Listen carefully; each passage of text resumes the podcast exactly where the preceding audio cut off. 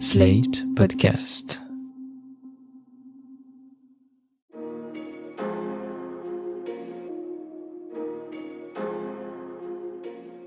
Bonjour et bienvenue dans Le Monde Devant Soi, le podcast d'actualité internationale de Slate.fr. Je suis Christophe Caron, je suis avec Jean-Marie Colombani, directeur de la publication de Slate. Bonjour Jean-Marie. Bonjour Christophe. Et d'Alain Frachon, éditorialiste au Monde et spécialiste des questions internationales. Salut Alain. Bonjour Christophe. Gabon, Angola, Congo et République démocratique du Congo, quatre pays en quatre jours pour le 18e voyage du président Emmanuel Macron en Afrique, avec un objectif, resserrer les liens avec un continent où l'influence française se réduit au profit de la Chine et de la Russie entre autres. Longtemps considérée par Paris comme son précaré, l'Afrique a développé ces dernières années un certain ressentiment envers la France, dont le comportement n'a pas toujours été exemplaire, parfois paternaliste. Une France-Afrique dont le président a appelé à tourner la page lors d'un discours à Libreville le 2 mars dernier. Fini donc cette France-Afrique, cet héritage du passé colonial qui mêle pratiques opaques, réseaux d'influence troubles, corruption et collaboration avec des régimes autoritaires Si le président français semble sincère dans ses adresses et sa volonté de se poser en interlocuteur neutre, ce sont ces mots, le message semble avoir du mal à passer et il ne suffit pas de déclarer la fin de certaines pratiques pour que celles-ci cessent. Et la position de Paris est fort délicate. Paris qui est appelé à s'engager par ses partenaires africains sur de nombreux dossiers économiques, environnementaux ou sécuritaires. Bref, une visite de 4 jours est donc une occasion pour nous de faire le point sur l'influence française en Afrique. Mais pour commencer, est-ce qu'on pourrait faire le point sur cette France-Afrique, ce mot qui revient toujours quand on parle des relations entre Paris et les pays africains? Est-ce toujours une réalité? Je ne crois pas parce que d'abord c'est vrai que quand euh, Emmanuel Macron dit qu'il faut euh, mettre fin à la France-Afrique, d'autres présidents l'ont dit avant lui, lui-même l'a dit déjà plusieurs fois, etc. Mais ça n'a plus de réalité pour plusieurs raisons. D'abord parce que les pays d'Afrique d'aujourd'hui ne sont pas ceux d'hier. Ils ont considérablement changé en nature économique, démographique, politique. Donc ce ne sont plus du tout les mêmes interlocuteurs et les mêmes réalités un exemple de ce que la France-Afrique n'existe plus. En ce moment, au Gabon, le Gabon, c'était quand même une place forte de la France-Afrique. Prenons les travaux de l'aéroport. Ils sont confiés à une entreprise singapourienne. Prenons les travaux d'un troisième barrage à Libreville. Ils sont confiés à une entreprise chinoise. Et ainsi de suite. Prenons la situation de Port-Gentil, le débouché sur la mer du Gabon. Eh bien, il y avait, il y a quelques années encore, 45 000 Français. Il n'y en a plus que peut-être 5 ou 6 000 au maximum. Donc euh, la réalité ne correspond plus à ce vocable de France-Afrique. Il y a plus de, il y a plus de précaré économique qui favoriserait les acteurs français ou les entreprises françaises obligatoirement par je ne sais quel. Voilà, parce qu'avant ces grands euh, travaux, ils étaient confiés à des entreprises françaises dans le cadre en général de commissions ou de, ou de, partenariats un peu douteux. Après, ce que l'on a appelé aussi France-Afrique, c'est euh, un système en effet qui est très daté où il y avait une part de financement qui revenait euh, aux partis politiques. Et notamment, puisque Emmanuel Macron va au Gabon, le Gabon était une de ses places fortes, et le Gabon d'Omar Bongo, le père de l'actuel président, était un des grands financiers du RPR. RPR de Jacques Chirac. Et c'était un système de, de ce que l'on a appelé les rétrocommissions, c'est-à-dire qu'il y avait des subventions françaises qui allaient vers tel ou tel pays, et ce pays en question retournait une par un pourcentage quelconque de ces subventions vers euh, l'expéditeur, en l'espèce le parti politique qui dominait ou qui était le parti du président. Donc tout ça, ça a disparu aussi, ça n'est plus du tout d'actualité. Et puis il y a un autre contexte qui joue évidemment, qui est le contexte que vous avez évoqué au début, qui est le, le fait que l'influence française est en baisse et qu'elle est concurrencée à la fois par la Russie, à travers la milice Wagner, par la Chine, on peut dire aussi par l'Arabie saoudite d'une certaine façon, et ainsi de suite. Donc on n'est plus qu'un acteur parmi d'autres, alors qu'avant, encore une fois, dans la foulée des indépendances, on était fort logiquement, ces pays étaient encore encadrés parfois par des anciens fonctionnaires français, ainsi de suite. Mais tout ça, tout ça a totalement disparu. Donc parler de France-Afrique aujourd'hui, ça n'a plus de grand sens. Ce qui a du sens aujourd'hui, c'est de regarder quels sont les rapports de force euh, et quels sont les principaux acteurs de ces rapports de force. L'Afrique, pour moi, est redevenue une terre de conquête. Est redevenue une terre de conquête pour la Russie, pour la Chine, évidemment, peut-être demain aussi pour les États-Unis qui ne voudront pas laisser la Russie s'installer seule, et ainsi de suite. Mais juste une précision avant d'aller plus loin, l'Afrique, c'est immense. Quand on dit l'Afrique, c'est absolument immense. L'Afrique du Nord est une réalité différente.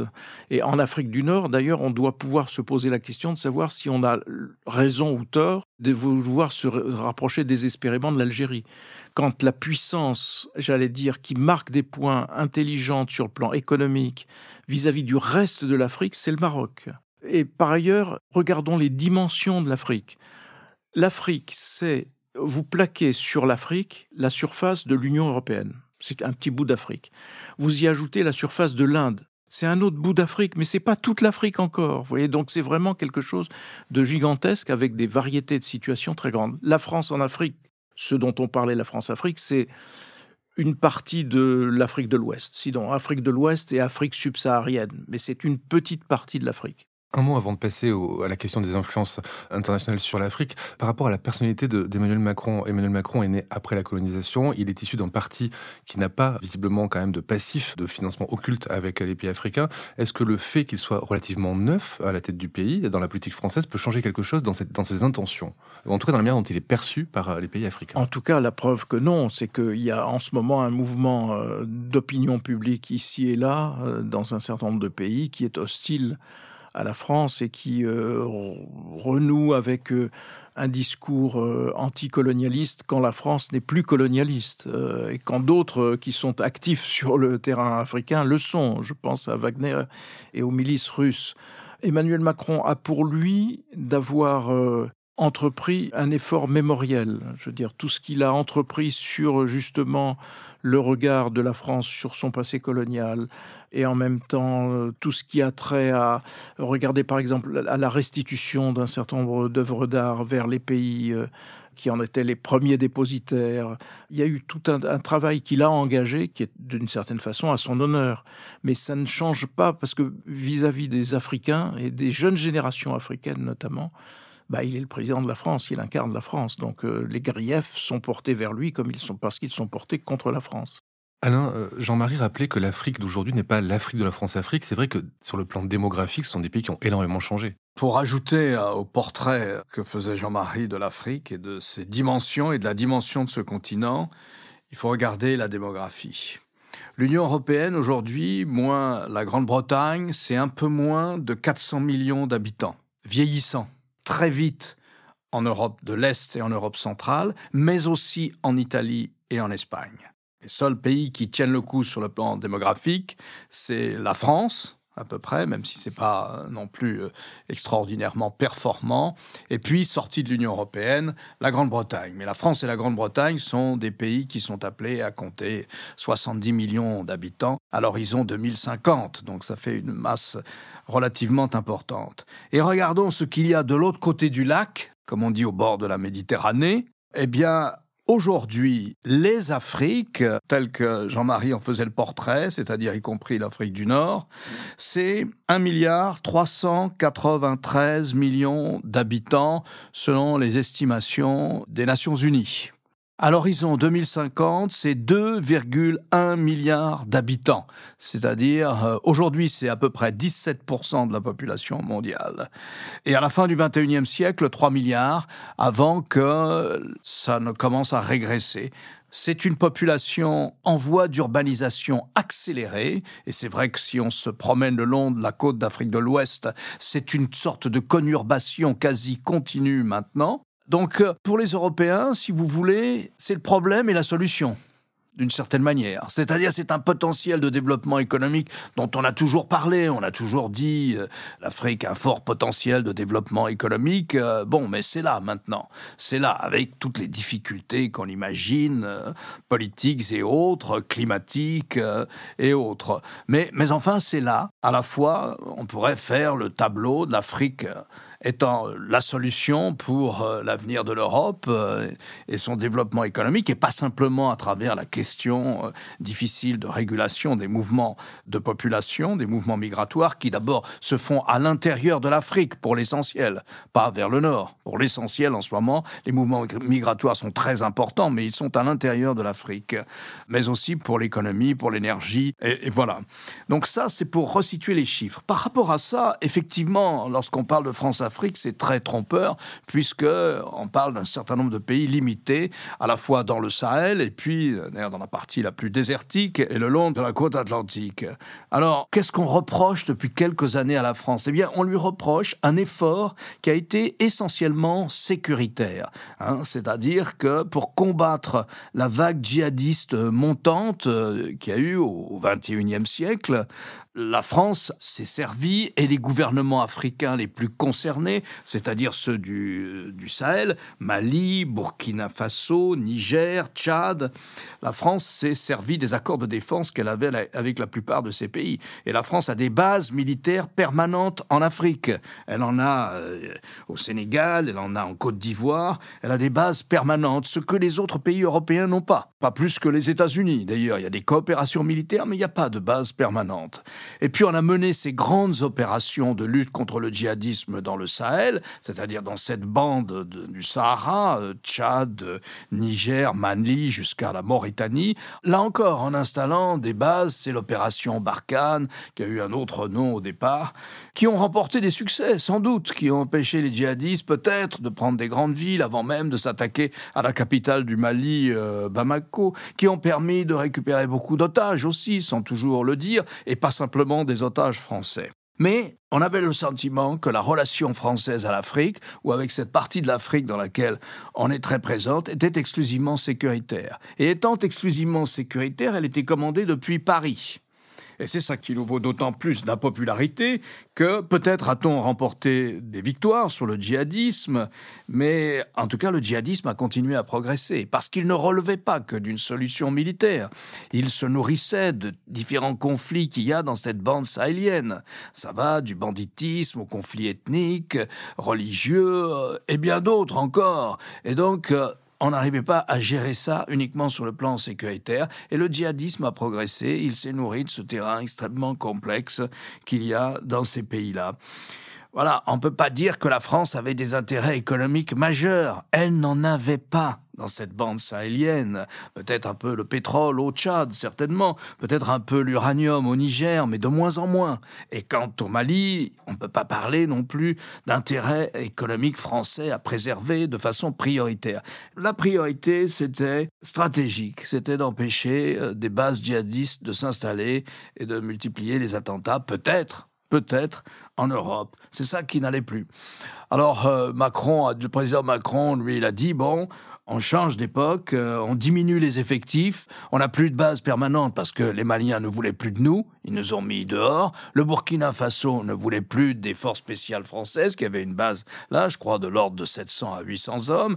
Au Mali, c'était 5000 hommes. Même chose, le gouvernement du Burkina a dit nous ne voulons plus des Français. Les Français sont partis, ils ont été un peu s'installer au Niger à la place, mais ils sont encore présents naturellement avec des bases anciennes maintenant en Côte d'Ivoire, je crois, et au Sénégal. Donc voilà, alors Macron dit, on diminue les effectifs, on garde les bases qu'on a, enfin, celles qu'on a gardées, là où on n'a pas été euh, chassé, on les transforme en académie militaire, on fait essentiellement de la formation professionnelle, on commande pas depuis Paris, on fait tout en double commande avec les officiers et des pays concernés. Donc il a voulu donner un nouveau profil à cette coopération militaire française dans cette partie de l'Afrique.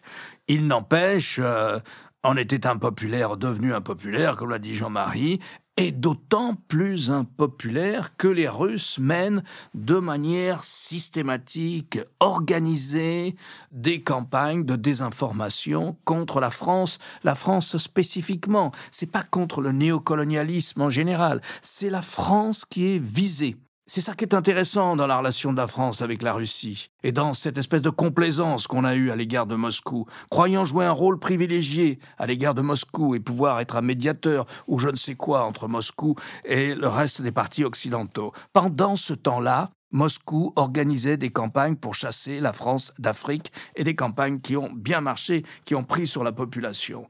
Donc voilà ce qui s'est passé, voilà ce que le président a essayé de corriger. Pourquoi? Parce que on a vu lors des votes aux Nations Unies sur la guerre en Ukraine, que parmi les pays qui se sont abstenus, sensiblement les mêmes, à trois ou quatre reprises, il y a trois grandes résolutions sur la question d'invasion de, de l'Ukraine par la Russie, on a vu qu'il y avait à chaque fois, de manière répétée, un certain nombre de pays d'Afrique. Et donc, on a pu reprocher à juste titre aux Européens, et notamment aux Français, de laisser le terrain de la propagande, sans résister à ça, à Moscou. Et je me souviens qu'il y a quelques semaines, avec le, talent oratoire qu'on lui connaît et l'énergie qui est la sienne, l'ancien Premier ministre, Dominique de Villepin, a dit, mais je ne comprends pas, ça fait le deuxième voyage du ministre des Affaires étrangères, Lavrov, en Afrique, dans les pays où nous sommes présents, qui est venu dénoncer le néocolonialisme, y compris le néocolonialisme français, mais en tout cas le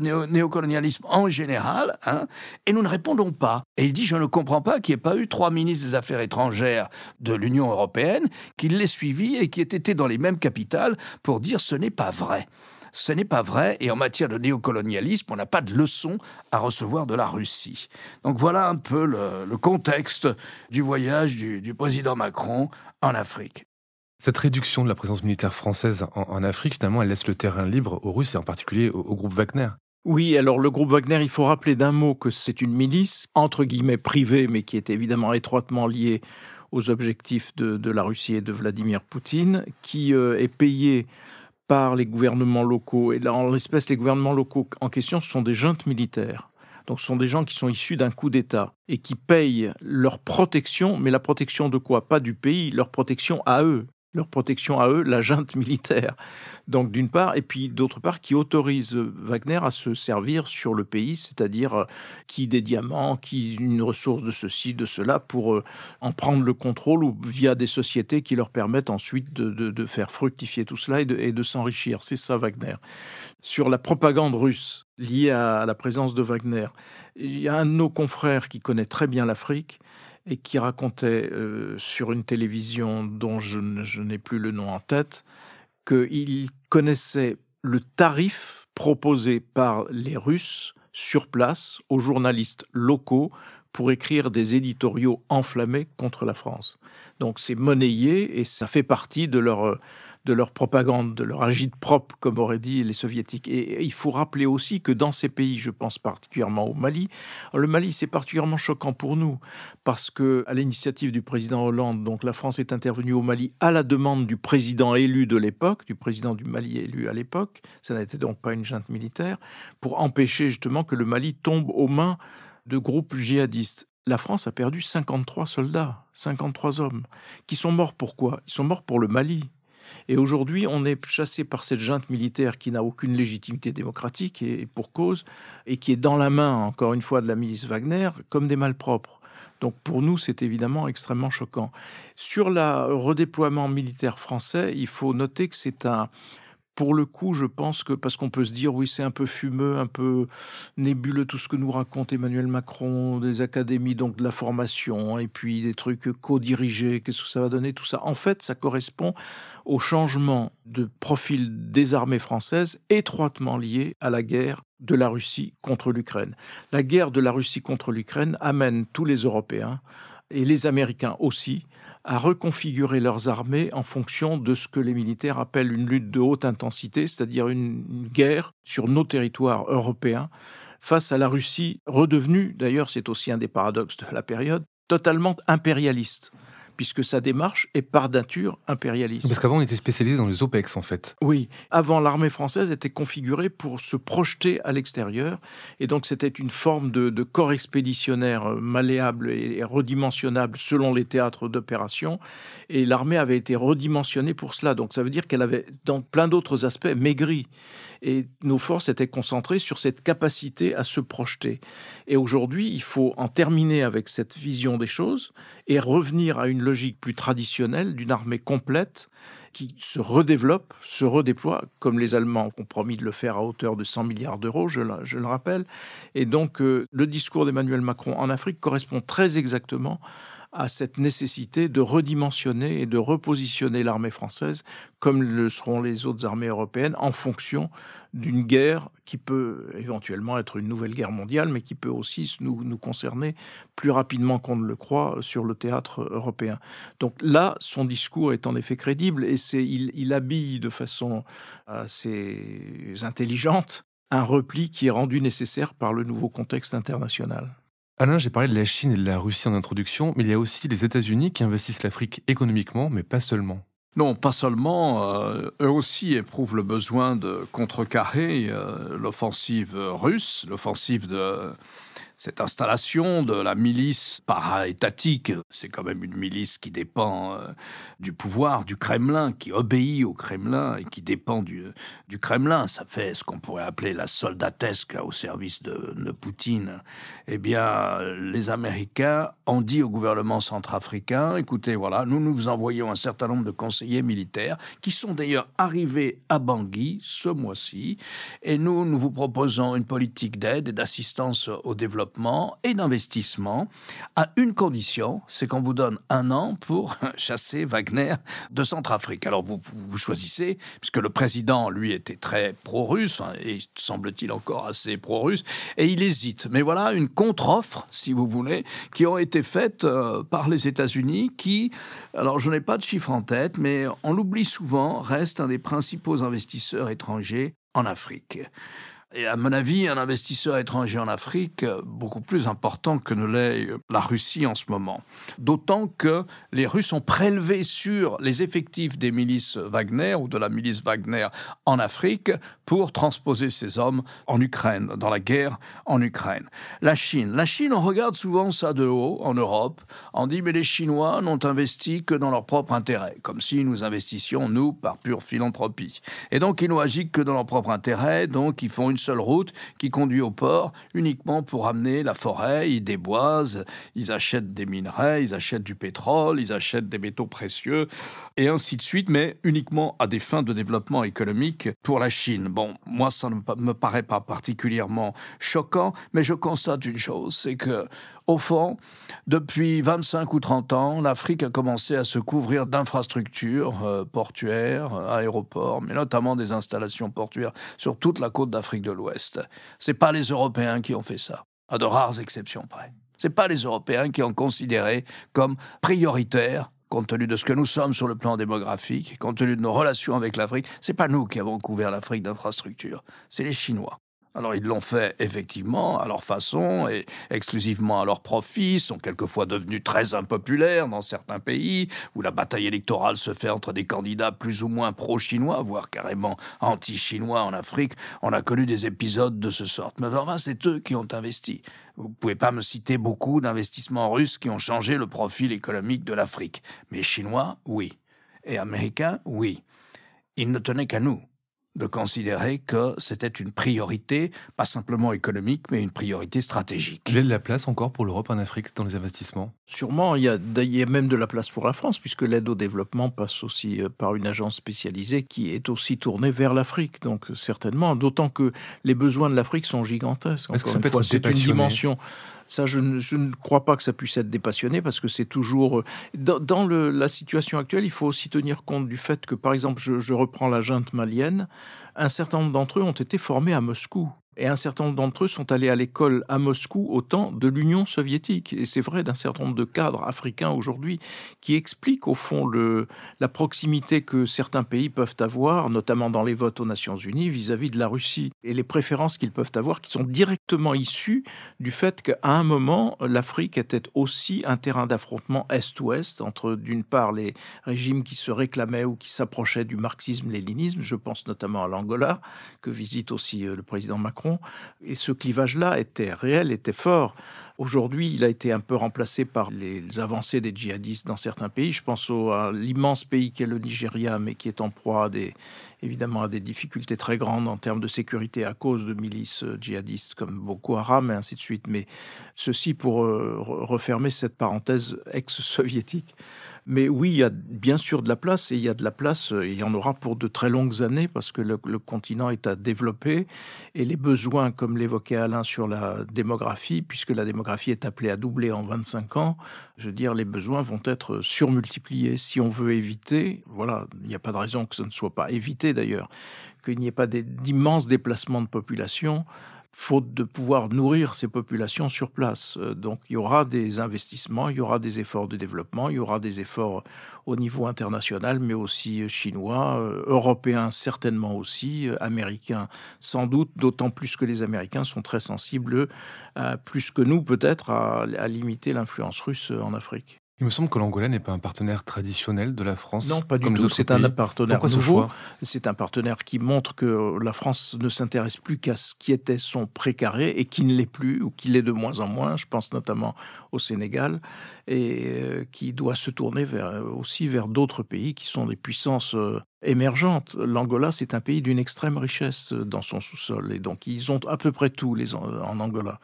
Donc euh, c'était pas inutile en effet d'aller prendre pied en vue d'investir et en vue aussi d'assumer ce qui sera, je pense, la nouvelle attitude française et européenne. On y est pour nos intérêts aussi. On assume que c'est notre intérêt.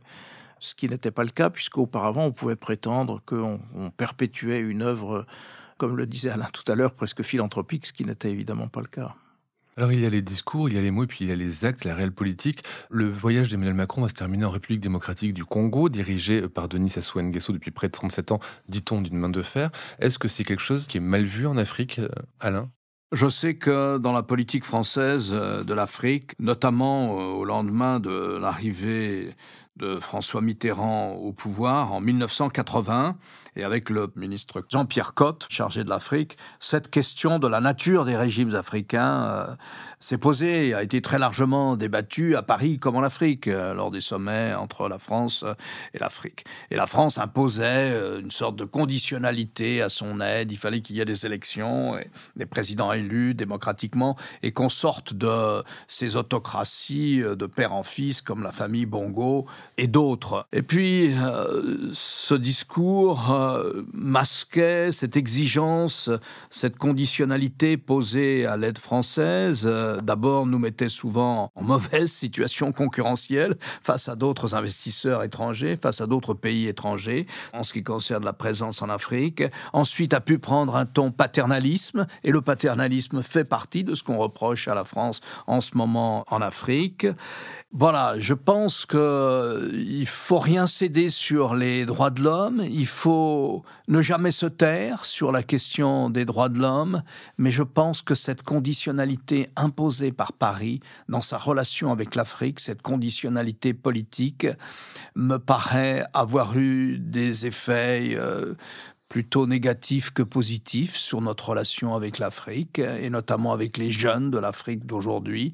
Je pense que là aussi le discours doit changer. Ça ne veut pas dire que cette exigence sur les droits de l'homme, on doit la mettre dans notre poche, mais on peut plus la mettre en avant comme on l'avait mis à la fin du XXe siècle. Il faut le faire différemment. En tout cas, faut continuer de le faire parce que l'argumentaire qui nous est opposé dans ces pays-là est un argumentaire qui euh, était utilisé d'ailleurs par l'Union soviétique à, sa grande époque pour euh, nous renvoyer à des questions de, souveraineté et à l'idée qu'on n'avait pas en effet à se mêler du régime politique des uns ou des autres et que au nom de quoi devions-nous transposer ou transporter nos valeurs? Mais quand on dit nos valeurs, c'est une valeur, c'est la liberté. Alors ça voudrait dire qu'on considère que la liberté c'est bien pour nous, mais pas pour les autres. Ben, il suffit de demander aux populations qui se sont révoltées euh, ici et là, notamment pendant le printemps, les printemps arabes, mais aussi euh, en Iran en ce moment, euh, à d'autres endroits nécessairement, peut-être un jour en Russie, au nom de la liberté. Les Ukrainiens, qu'est-ce qu'ils ont fait de mal aux yeux des Russes? Ils ont proclamé leur liberté et leur liberté de s'auto-diriger, de s'auto-diriger démocratiquement. Donc il faut quand même avoir cela en tête. Cet argumentaire-là nous est servi à chaque fois. Il est, il est renouvelé d'ailleurs aujourd'hui par les pays qui euh, s'abstiennent, par exemple, sur le vote contre la Russie. Il y a des gens qui votent pour massivement, il y a eu 145 États, mais il y en a une partie, dont l'Inde et le Brésil, qui se sont abstenus, notamment au fait qu'on n'a pas à transposer comme ça. Mais oui, sauf que la liberté, elle est pour tout le monde, c'est une aspiration de l'être humain qui est sans frontières. Donc, euh, au nom de quoi nous-mêmes cesserions de dire, ben non, on, est libre, mais on, on veut le garder pour nous-mêmes et surtout on veut le cacher. Ça n'a pas de sens. Donc il faut certainement pas abaisser cet étendard, je pense. Merci Jean-Marie pour ce rappel fondamental. Merci Alain. Alain, je rappelle votre chronique chaque jeudi dans Le Monde et sur le monde.fr. Jean-Marie, je rappelle quant à vous votre participation à l'émission Politique sur France 24 le jeudi aussi. Merci à Aurélie Rodriguez pour l'enregistrement et la réalisation de cette émission. À la semaine prochaine. À la semaine prochaine, merci Christophe. Au revoir Christophe.